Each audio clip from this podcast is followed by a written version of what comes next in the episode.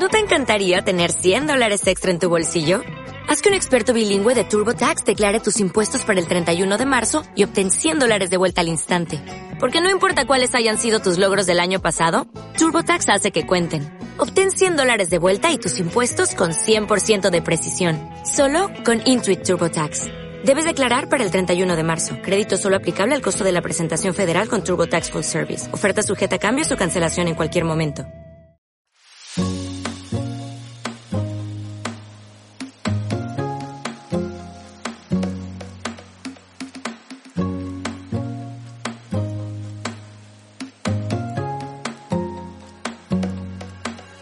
Una marca sin logo, sin descuentos y sin grandes lanzamientos. Así es Minimalism Brand. La marca, fundada en 2018 por cuatro socios, empezó vendiendo carteras sencillas y poco a poco, durante estos casi tres años de vida, ha desarrollado un concepto minimal, básico y sostenible. Más allá de verse como una marca de moda, los creadores de Minimalism ven su marca como un estilo de vida. Tiene sus valores muy claros y muy definidos. Han creado la marca para ofrecer algo nuevo y un valor que ninguna otra marca le da a sus clientes. Charlo con Víctor Rodado, uno de los socios de Minimalism, y nos cuenta con detalle la responsabilidad y el compromiso que tiene con sus clientes y con la sociedad a través de la marca. También nos cuenta qué objetivos quieren cumplir este año y hablamos sobre la realidad detrás de la etiqueta colección sostenible. Hola, soy Paloma de la Hoz y estás escuchando un nuevo episodio de mi podcast, Charlando sobre Moda. En este podcast escucharás entrevistas con profesionales de la moda, diseñadores y emprendedores con historias inspiradoras. Si tienes cualquier comentario, duda o quieres sugerirme algún invitado o tema, no te cortes y escríbeme por correo o por Instagram. Además, me harías un gran favor si te suscribes a mi canal en Apple Podcast, iBox o Spotify. Ahora sí, vamos con la entrevista. Víctor, bienvenido a Charlando sobre Moda. ¿Qué tal estás? Eh, estoy bien, estoy bien. Eh, sí, estoy bien, estoy bien. Ahora más tranquilo. Ya acabo la jornada, estoy aquí hablando contigo, así que muy divertido.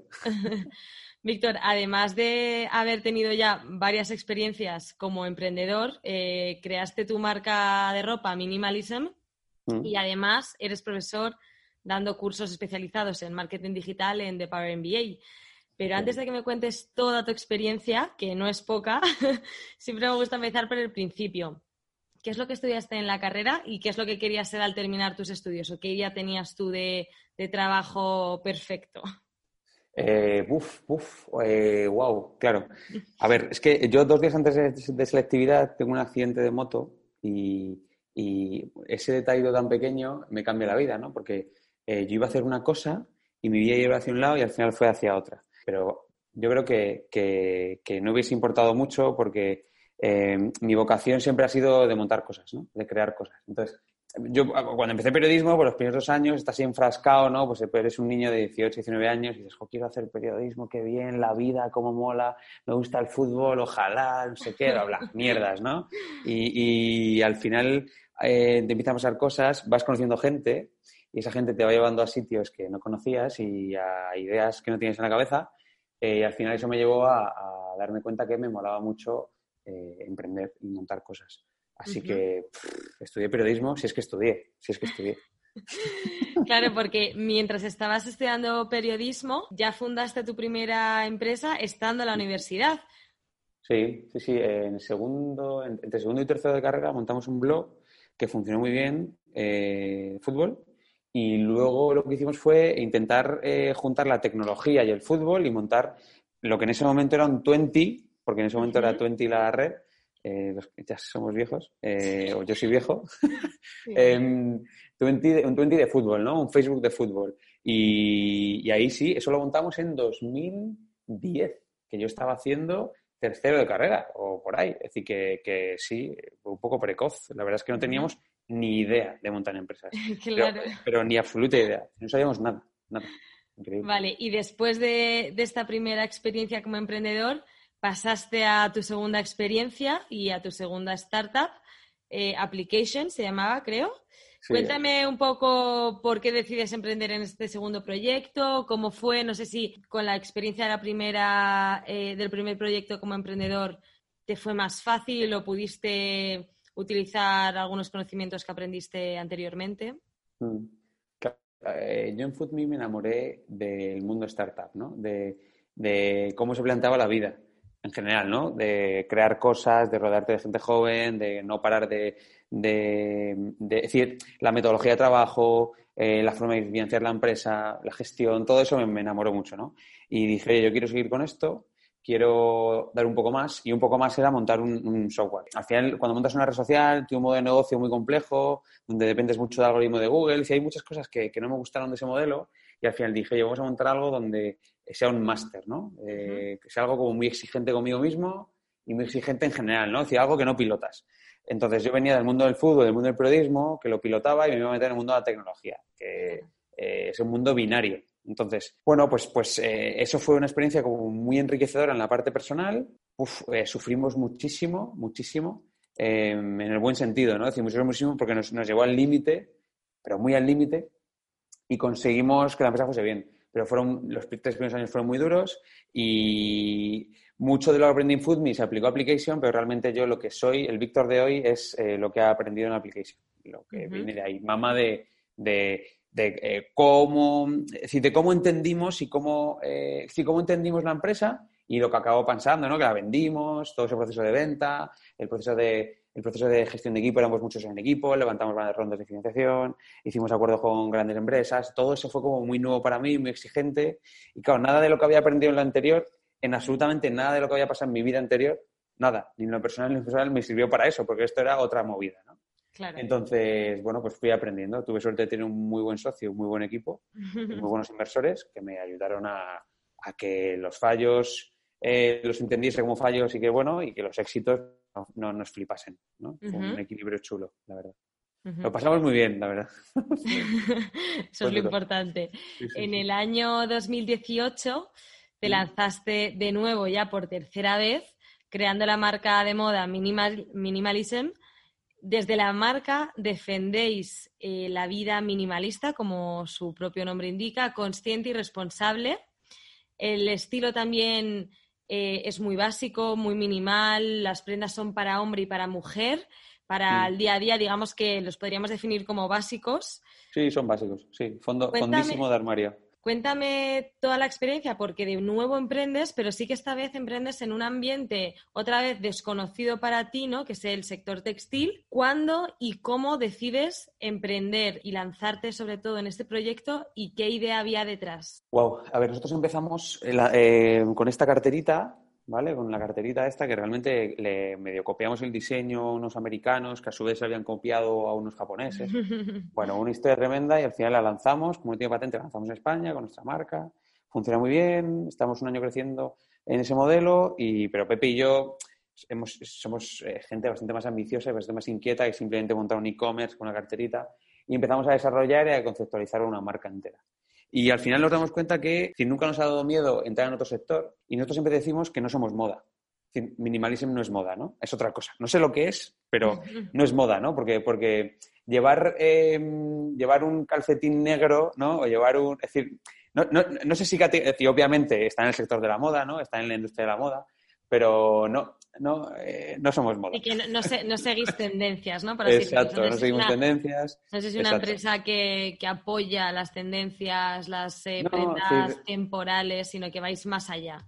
Claro, eh, entendemos ese modelo y pues, nos parece bien, no, no lo juzgamos, pero sí es verdad que em, una cosa que nos hemos dado cuenta, si dos cosas que nos hemos dado cuenta son, uno, nos ha venido muy bien no venir de la industria porque al no tener ni idea no venimos contagiados y hacemos un poco lo que nos da la gana. Entonces eh, usamos mucho el sentido común, ¿no? El sentido común. Y luego lo segundo es que em, eh, realmente el, mundo de la, de la, industria de moda, el textil, es mucho más sencilla de lo que me parecía desde fuera. Desde fuera decía, qué liada, el taller, la fábrica, los envíos, los materiales, el hilo, el reciclaje, ¿cómo es esto?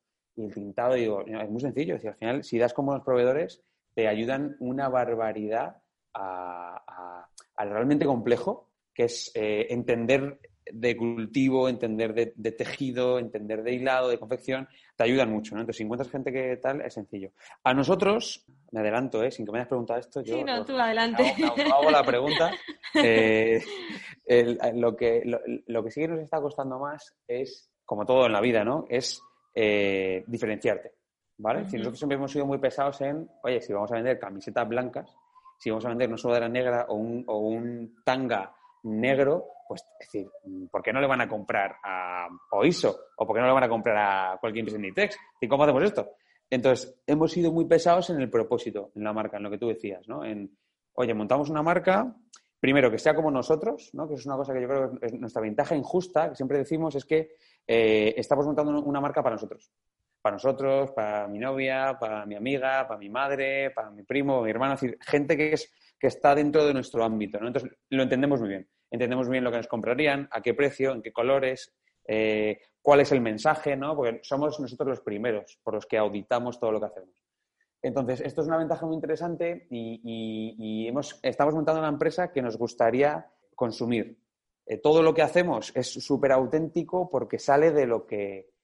Es decir, somos nosotros. Somos Pepe, somos yo, somos Jesús, somos Paloma, ¿no? Que somos el equipo. Somos eso. Entonces, es muy fácil em, hacer las cosas desde ese punto de vista y salen cosas muy auténticas, muy de marca, muy cercanas, muy empáticas.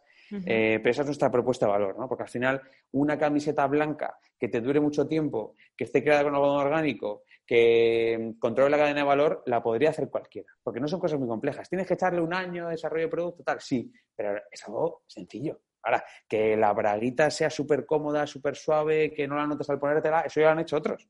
es decir, no estamos inventando nada nuevo.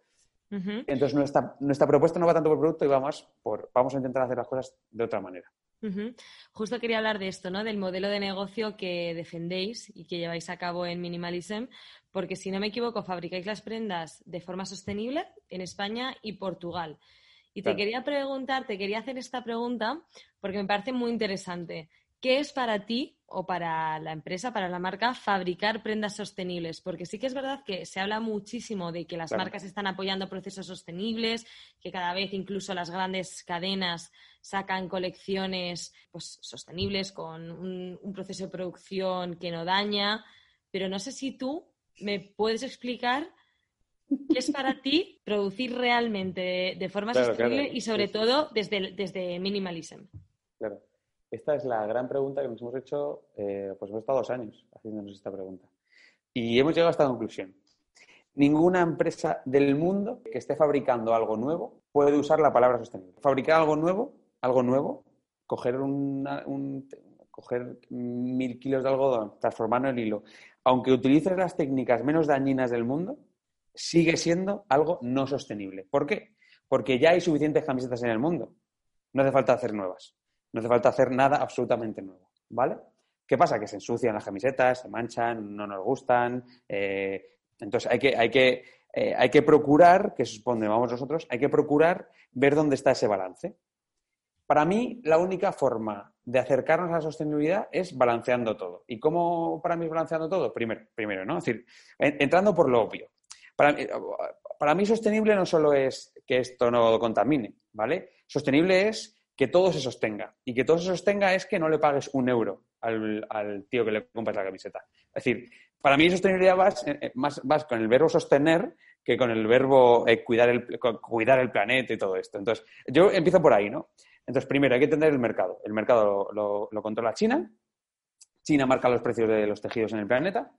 Y cuando, cuando ya llegas a ese punto dices, vale, pues ¿cómo hackeo esto? Pues vamos a decir, la forma de hackear esto y de hacerlo sostenible es entender que tú no vas a poder cambiar esto nunca jamás en tu siguiente, en esta vida, así tienes que tener tres vidas para cambiar eso. Entonces, esa parte de ahí tienes que olvidarte de ella e ir a la siguiente, ¿vale? Entendiendo que China le pone el precio a las cosas y que es verdad que se está empezando a regular y que, bueno, que al final va a haber otros que cambien esto, la única forma que tenemos de hacerlo es, vale, pues si no podemos saltarnos a China, hoy, no podemos saltarnos hoy, tenemos ideas para saltárnosla, pero nos quedan años, ¿no? Nos quedan dos, tres años para, para saltarnos esto. Entonces, eh, pero nunca vamos a cambiar que Inditex le compra a China. Eso nunca lo vamos a cambiar. Vamos a la siguiente fase, ¿no? Que es, vale, em, ¿quién está comprando el hilo a China? ¿no? ¿Quién le está comprando todo este algodón y quién lo está transformando en hilo? Entonces nos vamos ahí y a ese intentamos entender qué necesita, qué le pasa, dónde está, eh, quién lo hace. Y a, y a, partir de ahí, cuando entras en esa fase, ya es mucho más fácil, ¿no? Cuando entras, cuando vas hasta ahí, hay mucha gente intentando sobrepasar a China. Y esta no es la guerra de ahora. Vamos a hacer una empresa grande y cuando seamos grandes, vemos cómo saltar a, China. Entonces, nos, vamos a este punto y en este punto decimos, a ver, el primer punto cuál es? Nos hemos perdido ya el de la recogida. porque ahí China pone un muro gigante y no puedes ver nada, ¿no? Entonces, el siguiente punto es, vale, yo estoy comprando kilos de algodón. Vamos a intentar que ese algodón sea orgánico, certificado, ¿vale? Y que esos certificados sean de verdad, no sean de mentira, porque hay muchos certificados de mentira. Entonces, vamos a ver quién certifica esto. Entonces, cuando ves el que certifica esto, dices, vale, ok, de ti me fío. De los otros siete no, pero de este me fío. Me fío porque, uno, he hablado con ellos, que con los demás no se puede hablar. Dos, cuando empiezas a investigar quiénes son, te, mm, ves que no han estado antes en bancos, ni han estado en aseguradoras, ni si ves que puede tener sentido, ¿no? Y que son bastante eh, friendly vida en general.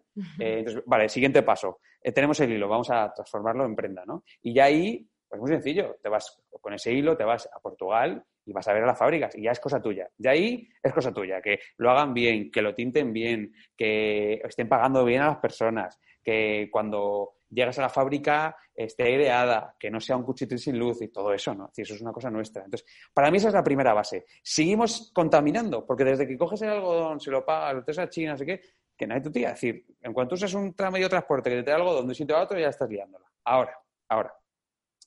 Em, a mí me parece muy interesante, decir, me parece inimaginable que las empresas del futuro eh, no se encarguen de lo que, de lo que venden.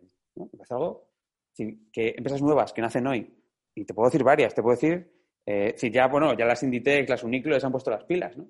Eh, y te dan la opción de que devuelvas esta ropa, pero tienes que ir a su tienda. Es decir, que mm, es un poco, es un poco, si el 30% de la facturación te la hago online, pero no te recojo las cosas online, ¿no? Es decir, es un poco raro. Em, entonces, nosotros hemos sacado residuo textil cero, que es, oye, cuando tú compras algo en nuestra web, puedes marcar una casilla y la persona que te lleva la prenda se lleva exactamente las mismas prendas que te ha dado, ¿no? Es decir, oye, eh, mm, mínimo medio kilo y máximo kilo y medio, creo que es, ¿no? Entonces, joder, pues eh, en torno al 10-12% de los pedidos que tenemos, ya es gente que cuando le dan la prenda al repartidor, no te la da, no te la da, si a cambio no le das tú una bolsa con ropa. La ropa puede ser de cualquier tipo, ¿no? Entonces, luego con esa ropa, nosotros nos aseguramos que esa es otra guerra, ¿no? ¿Qué pasa con la ropa? Em, es decir, está desde minimalism hacia China y desde minimalism hacia el reciclaje. Entonces, la parte de reciclaje es muy compleja porque hay ayuntamientos, hay ciudades, hay países haciendo dinero con esto. Y a nosotros nos parece mal. Nos parece mal. Eh, porque, si no nos parece mal hacer dinero, eh, que, que, hay industria de eso, no nos parece mal, ¿no? Porque al final mueve cosas, pero sí que nos parece mal que se remalutilice esos tejidos, ¿no? Entonces, entonces, con esa ropa hacemos tres cosas. Uno, tenemos un acuerdo con una tienda, entonces la ropa que está bien la vendemos a uno o dos euros a gente que no tiene un duro en, España. Eh, otro porcentaje muy alto se deshilacha y contaminando, porque en cuanto enchufas una máquina y estás contaminando, eh, deshilachas todo el hilo, eh, tanto del poliéster como del algodón, y se crean nuevas, nuevas prendas. Y otro porcentaje lo dedicamos a talleres de mujeres y hombres que, que, están aprendiendo a coser para tener una vida laboral por circunstancias bastante desfavorecidas. Entonces, bueno, pues ¿qué es sostenible? Para mí sostenible es, de verdad, es pensar las cosas antes de, hacerlas. Así que si necesitas siete camisetas, te compres siete. Si necesitas 100, te compres 100. Si necesitas una, te compres una. Es para mí eso es, para mí es lo único que le exijo al cliente. ¿Vale? Lo demás es cosa nuestra. Es decir, que tenga conciencia de lo que compra, de a quién se lo compra y que sea exigente con nosotros. Es decir, nos estamos flipando mucho, ¿no? Porque estamos eh, elevando el nivel de exigencia. Es decir, nosotros decimos, le exigimos mucho al cliente, y eh, automáticamente nos autoexigimos mucho a nosotros. Nosotros le exigimos al cliente que, que, piense antes de comprar, que nos exija saber cuánto ganamos por prenda, que nos exija la cadena de valor. Entonces, obviamente, cuando tienes un cliente muy exigente, te autoexiges a nosotros mismos. Hay empresas en España, hay empresas españolas que venden sostenibilidad, que te venden un abrigo por 1.100 euros. No estás viendo sostenibilidad, estás viendo lujo. Es otra cosa. Es otra movida, ¿vale? Eso no va a cambiar el mundo, eso no va a transformar absolutamente nada. Entonces, si hemos venido a transformar, hemos venido a transformar a los clientes, que es lo primero que hay que transformar. Muchas marcas se ponen la etiqueta de sostenibilidad, pero siguen creando y trabajando con un modelo de negocio de crear necesidad al cliente de comprarse ese jersey nuevo o esa chaqueta nueva. Y yo creo, mi opinión es que dentro de una empresa textil, además de vender ropa como moda sostenible, también tienes que educar a la gente, a la gente que te está comprando, a tus clientes, por qué defiendes la, sostenibilidad y qué es la sostenibilidad, sobre todo, ¿no? El concepto de no comprar si no lo necesitas, lo que no vayas a utilizar dónalo, dalo, mm, dale una segunda vida a esa ropa, pero no la mm, mantengas en tu armario por mantener, o sea, cierta, ciertos valores o ciertas instrucciones, digamos, que el cliente necesita saber, ¿no? Para llevar esa vida sostenible.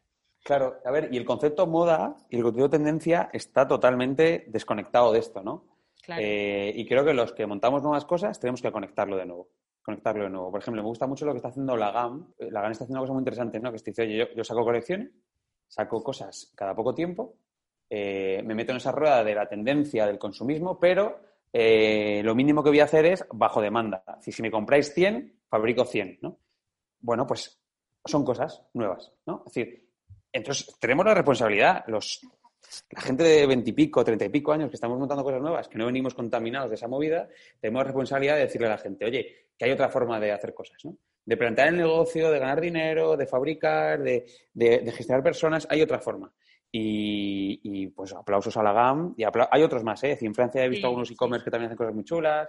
Sí, que se puede hacer, se puede hacer. Entonces tenemos que conectar tendencia y moda con eh, sostenibilidad real y consumo responsable que es un reto. Y siguiendo un poco con la contracorriente que tenéis de tendencias en minimalism, digamos que muchas marcas, por no decir todas, durante los últimos dos, tres años, han trabajado mucho más eh, la logomanía, ¿no? Eh, representar o hacer más visible el logo en las prendas, hacer colaboraciones. Hemos visto muchas marcas de lujo, muchas casas de lujo haciendo colaboraciones unas con otras, poniendo los logos por todos lados.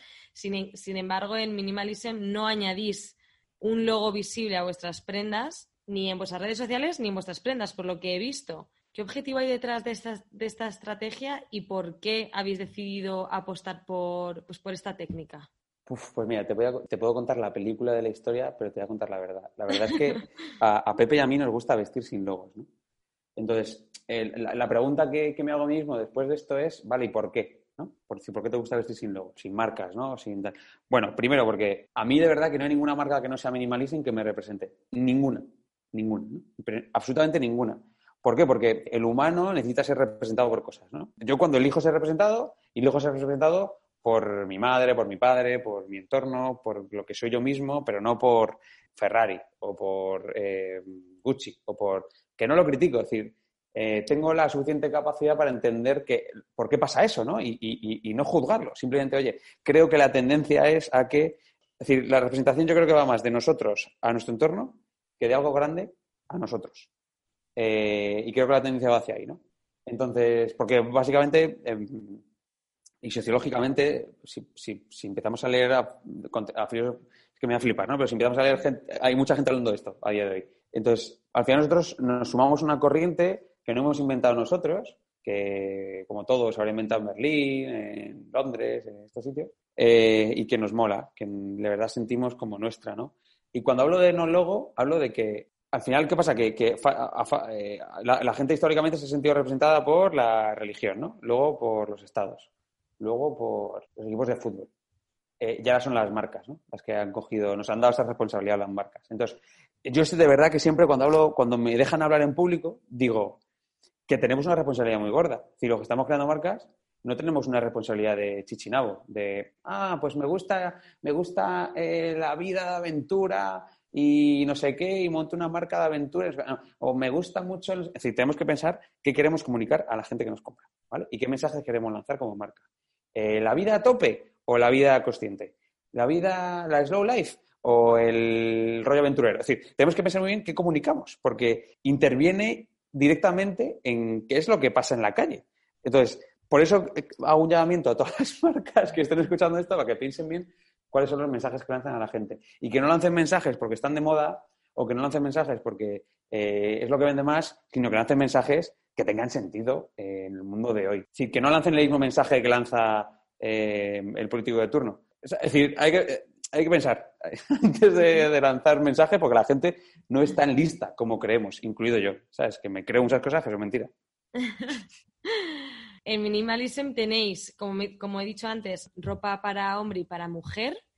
Y como, como decías tú, ¿no? Va de suaderas, camisetas, pantalones, calcetines, ropa interior, todo con colores muy neutros, muy blanco, negro, gris. Sí, ya sacamos más cositas, más colores, pero sí, sí, sí, sí, pocos colores. Vale. ¿Cuál es, digamos, vuestro, vuestro cliente? ¿Cómo definirías a los clientes de la marca? No sé si hay un prototipo de cliente o si habéis conocido a diferentes tipos, pero como la marca tiene tanto, tanto peso, tanto valor, sí que creo, creo que me vas a contestar como que sí que hay un perfil que se ha mm. repetido más. Sí, eh, al final el early adopter, la persona que está adoptando de una manera más veloz eh, lo que le contamos, la gente que entiende las cosas así, que lo entiende súper rápido, es gente que tiene un nivel cultural interesante, eh, gente que culturalmente, que vive en ciudades, casi siempre, ¿no? Que vive en, en urbes mm, de mínimo casi cerca de un millón de personas, que es su segundo, tercer, cuarto trabajo, ¿vale? Eh, que a lo mejor se están pensando en tener hijos o tienen algún hijo, y sobre todo incrédulos. Nos hemos dado cuenta que tenemos mucho cliente incrédulo, que esto no lo esperábamos. Cuando hablamos con ellos es como que tienen cierto nivel de hartazgo. Y ese cierto nivel de, hartazgo eh, te hace eliminar ruido de tu vida. Y ruido es llevar una camiseta con un Nike gigante. ¿Sabes, ¿Sabes dónde voy, no? Eh, pero claro, luego hay mil variantes, ¿no? Eh, las chicas más jóvenes son de un tipo, las chicas más mayores son de otro tipo. Em, y bueno, intentamos sacar prendas bastante horizontales, pero al final cuando sacas un sujetador es, muy complejo ese horizontal, ¿no? O cuando sacas un color es muy complejo, o cuando sacas una mochila es muy complejo ese horizontal, ¿no? Acabas verticalizando hacia un sitio o hacia otro.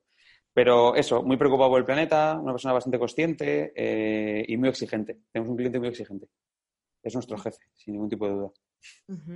Eh, hablando también un poco, volviendo al tema de, de, la sostenibilidad, pero una pregunta más concreta, ¿cómo conseguís vender ropa a un precio asequible? Porque los precios que tenéis en Minimalism están bien, o sea, se consideran precios normales, estándar, no están elevados, porque luego sí que hay muchas marcas que al producir o al vender prendas o artículos con la etiqueta de sostenibilidad, sí que se nota a veces mm. el aumento del, sueldo, ¿no? O sea, del sueldo, perdón, del precio. ¿Cómo lo habéis gestionado desde Minimalism y cómo conseguís al final que esos precios se, se sigan manteniendo como unos precios estándar? Claro. Sostenibilidad no es lujo, ¿no? Eso es lo primero que decimos siempre. Sostenibilidad no es lujo. Eh, o sea, es, posible, posible, producir mm, prendas sostenibles sin tener que aumentar tanto el precio de la prenda. Mm, sin ningún tipo de duda. A nosotros nos cuesta una camiseta 5 euros. ¿Por qué vamos a tener que venderla a 25? ¿Por qué? Sí, porque voy a venderla a 25. La vendo a 15. ¿No? Un por 3. Eh, eh, eh, me cuesta una sudadera 14. Pues la vendo a 30, 35, un 2,3, un 2,6. Un calcetín me cuesta 1,17. ¿Para que voy a venderlo a, a 8? Lo acabo vendiendo a 4. ¿no? Es decir, intentamos siempre multiplicar por 3 el coste porque al final nos hemos dado cuenta de una cosa. Es normal que la gente que haya vendido sostenibilidad en el pasado lo asocia a, lujo. ¿Por qué? Porque, bueno, pues no, los que cuidamos el planeta somos los que tenemos dinero. ¿Qué, mierda es esa? ¿no? Es decir, cuidamos todos el planeta, ¿no? Entonces, el, planeta, siempre hablamos del planeta, pero eh, te hablo del equilibrio general, eh, te hablo también de los sueldos de la gente, es decir, no te hablo del planeta. Al final, nuestro reto como equipo gestor, como equipo fundador, es eliminar grasa, en general, ¿no? Eliminar grasa de la parte empresarial, es cuando, si nosotros tuviésemos nosotros tenemos una empresa que cualquier otra persona ya tendría 10, 12 empleados, ¿vale? Por el nivel de facturación. Pero es que si teníamos 10, 12 empleados, tenemos que subir el precio de la camiseta. Entonces, tenemos una forma de gestionar el, negocio y de escalarlo muy específica, que es con el mínimo equipo viable vamos a hacer el máximo posible, ¿vale? Entonces, cuando lleguemos con el equipo de ahora a un nivel de facturación suficiente, con el que podamos hacer economía de escala, nos saldrá más barata la camiseta y eso nos permitirá poder meter equipo sin subir el precio. ¿Vale? Entonces, es un tema de gestión, es un tema de Excel, puro y duro. Hoy podemos vender camisetas a ese precio, con ese coste. Eh, somos rentable cero, es decir, eh, hay meses que perdemos mil euros, hay meses que ganamos 3.000, hay meses que perdemos 5.000, hay meses que ganamos 6.000. Es decir, estamos todo el rato, ¿vale? Con sueldos incluidos, es decir, nos pagamos un sueldo pequeñito, pero que, que es suficiente, con el que podemos vivir entonces, al final, la idea va ahí, la idea va por ahí. La idea va por no solo ser minimalistas en, lo que vendemos, sino ser minimalistas en la empresa, en eliminar grasa, ¿no? Entonces, meter muchas personas implica grasa, grasa de mucho tipo, ¿no? Y luego externalizamos muchas cosas. Lo que no es core, lo que no es clave en la compañía, lo externalizamos. No es clave la logística, la externalizamos. ¿qué, qué valor voy a aportar metiendo una camiseta en una bolsa? Nada, pues eso lo externalizamos. ¿Dónde aportamos valor? En el marketing, en el branding, en, la parte online, en la, en la, parte de captación de tráfico, eh, en la parte de diseño de producto. Ahí aportamos valor. Pero todo lo que no sea lo demás, fuera, fuera, ¿no? No lo queremos, ¿no? Incluso hay en cosas que aportamos mucho valor, como por ejemplo la parte de captación de tráfico, pero que una vez ya has cogido el truco, lo puedes externalizar y dárselo a otro, ¿no? Y eliminar eso de tu día a día, porque ya se sabe cómo hay que hacer, ¿no? Es una ABC, pi, a crecer. Entonces, bueno, pues este, estamos un poco chalados, pero yo creo que vamos a conseguir cosas en los siguientes dos tres años. Tengo esa sensación. A mí, sobre todo, lo que me gusta ver es que tenéis una comunidad como muy. Mm, o sea, que, sabéis a quién estáis vendiendo y tenéis súper claro quién es vuestro cliente. Entonces, por eso también quería sacar el tema de las redes sociales. ¿Cómo lo habéis gestionado vosotros? Porque al ser una marca que no vende ventas, ventas, ventas, sino que habéis generado como una comunidad que va un poco más allá, va un poco más de educación, de eh, valores, cultura y demás.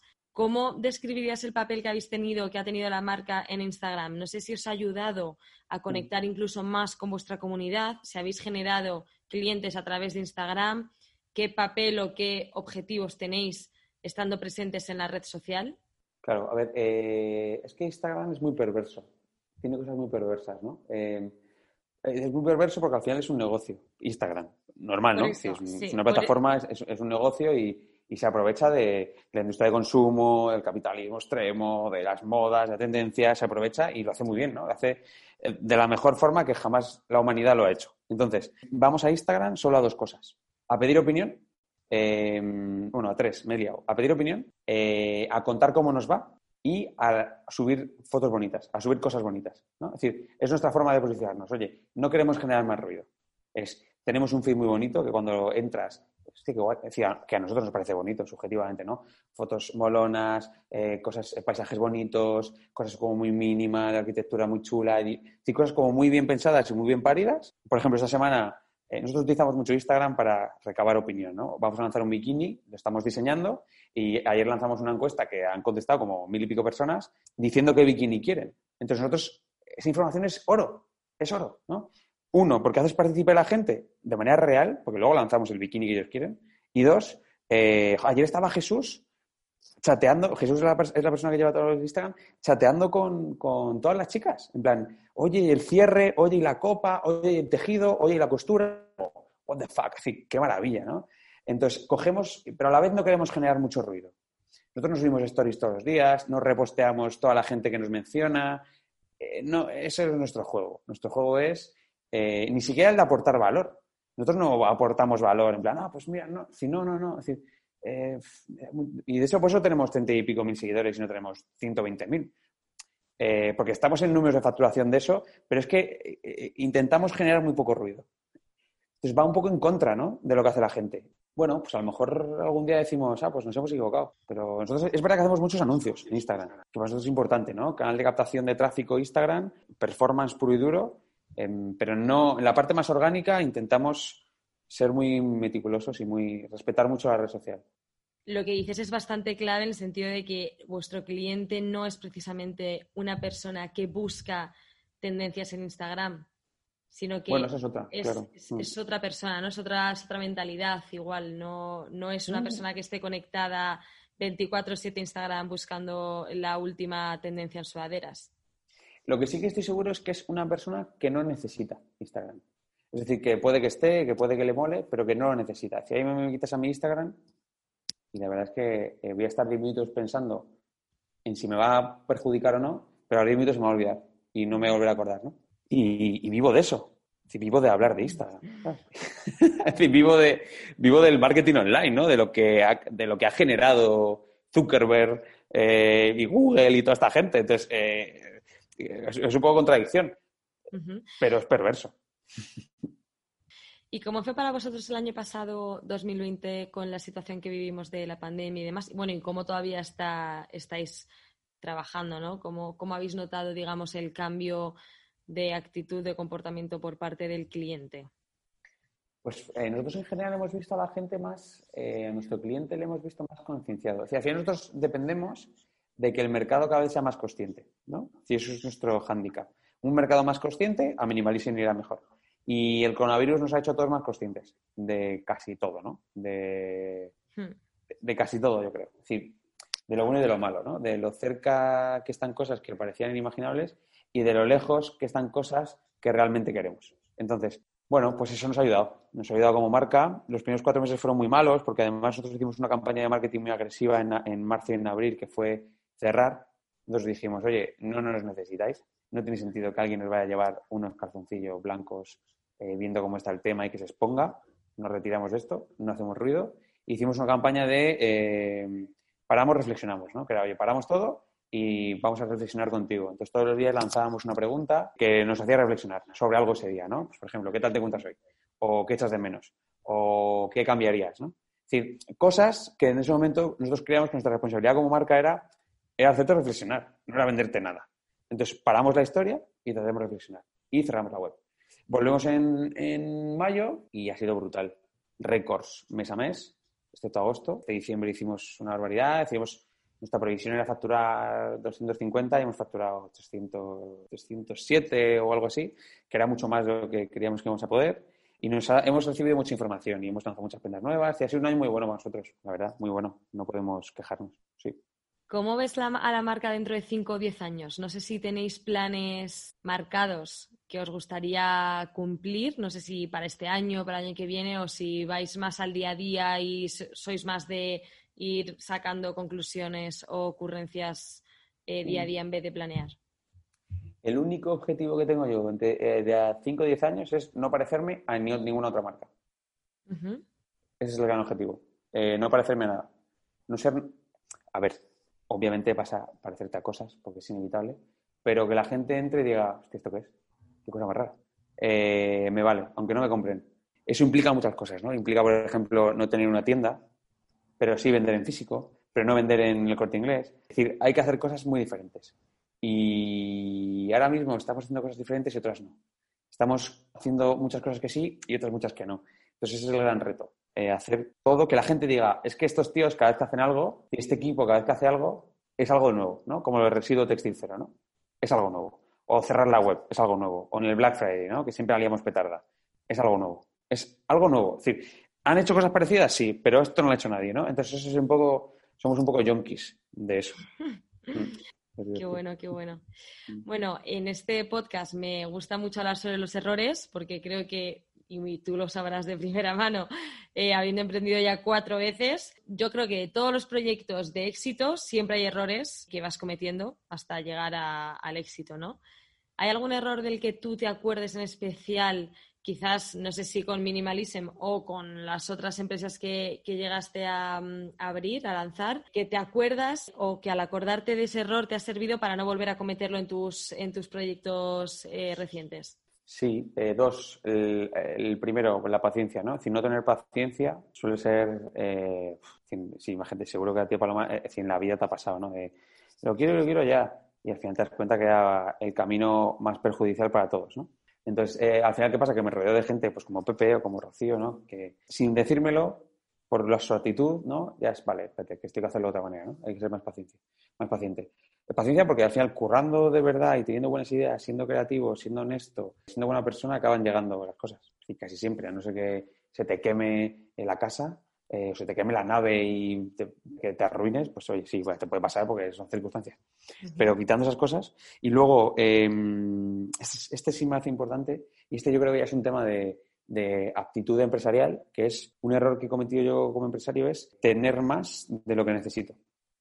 Es decir, tener más dinero de lo que necesitas, tener más equipo del que necesitas, tener más metros de oficina del que necesitas, tener más software del que necesitas, tener más inversores de lo que necesitas, ¿sabes? Tener más todo de lo que necesitas y no hacer el análisis frío de decir, a ver, ¿qué necesito? No qué quiero o qué me apetece tener, no, no, ¿qué necesito? Entonces, cuando tienes claro qué necesitas, pues ya te puedes mentir a ti mismo, ¿vale? Y puedes engañarte y decir, ah, no, pues que, claro, si tengo esto, en vez de esto puedo llegar a no sé qué. Mm, a ver, ¿qué necesitas? ¿Necesitas 100.000 euros? ¿Necesitas un millón de euros? Con 100.000 euros podría hacerlo. Pues toma 100.000 euros, no tomes un millón, ¿vale? Esos son mis dos errores. Ya no los cometeré nunca más, ni llevo ya tiempo sin cometerlos, pero... Y hay, más mierdas, ¿no? Rodearte de personas que sean afines a ti, ¿no? Que compartan un estilo de vida, no que sean como tú, pero unos valores de vida, ¿no? Que estéis en la misma dirección, ¿no? Si una persona quiere tener 100 hijos, esto es como cuando estás con tu pareja, ¿no? Tener un socio es como estar con tu pareja. Es decir, una, persona quiere tener 100 hijos y un sueldo y una casa y no sé qué, bla, y tú lo quieres viajar por el mundo y te da igual todo eso, pues vale, es que vais a llevar la empresa en direcciones diferentes, porque uno va a creer, uno tiene necesidades y otro tiene otras, ¿no? Y uno es más alocado y otro menos. Eso es importante. Es importante. Y la última pregunta es, ¿qué consejo le darías a una persona que como tú no sabe muy bien a qué quiere dedicarse, decide emprender porque cree que tiene una mente creativa, que le puede gustar ese mundo? ¿Qué consejo le darías al emprendedor? Eh, paciencia. paciencia, ya está. Yo, por ejemplo, he tardado, he tardado 10 años en entender por qué monto empresas, ¿no? Que yo soy muy filosófico y y es decir, cada uno tiene que entender que le mola, ¿no? Que le mueve la vida. Y eso al final le tarda mucho en entenderlo. Hay gente que se muere sin saberlo. Entonces, eh, yo, por ejemplo, he tardado 10 años, ¿no? En entender que eh, mi forma de expresión, mi forma de expresión es montar empresas. Y que todo mundo tiene que tener una forma de expresión. Hay gente que se, expresa eh, escribiendo comentarios racistas en un foro y hay gente que se expresa tocando la guitarra. Y hay gente que se expresa montando empresas. Entonces, em, bueno, yo animo a que la gente entienda, es decir, se conozca primero a sí mismo eh, antes de dar un paso muy loco. Y que, se, que haga un análisis de mirar hacia adentro y no mirar hacia afuera. No mirar a, jo, me quiero parecer a este. Ojo, eh, no, es decir, mírate a ti, ten paciencia para responder eso. Me parece muy buen consejo. Pues millones de gracias, Víctor. Ha sido un placer. Estaremos al tanto de todas las novedades de, la marca y todo lo, nuevo que sacáis y del bikini que nos estabas contando antes y todo. Y pues, que salga bien. Seguro que sí, seguro que sí. Millones de gracias. Ha sido un placer, Víctor. Gracias a ti, gracias a ti. Gracias a los que habéis escuchado y, perdón por toda la chapa que, a veces me explayo. Eh, hay que ser honesto. Ha estado fenomenal. Mil gracias. Gracias. Gracias.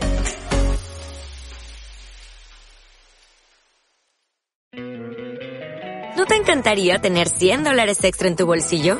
Haz que un experto bilingüe de TurboTax declare tus impuestos para el 31 de marzo y obtén 100 dólares de vuelta al instante. Porque no importa cuáles hayan sido tus logros del año pasado, TurboTax hace que cuenten. Obtén 100 dólares de vuelta y tus impuestos con 100% de precisión. Solo con Intuit TurboTax.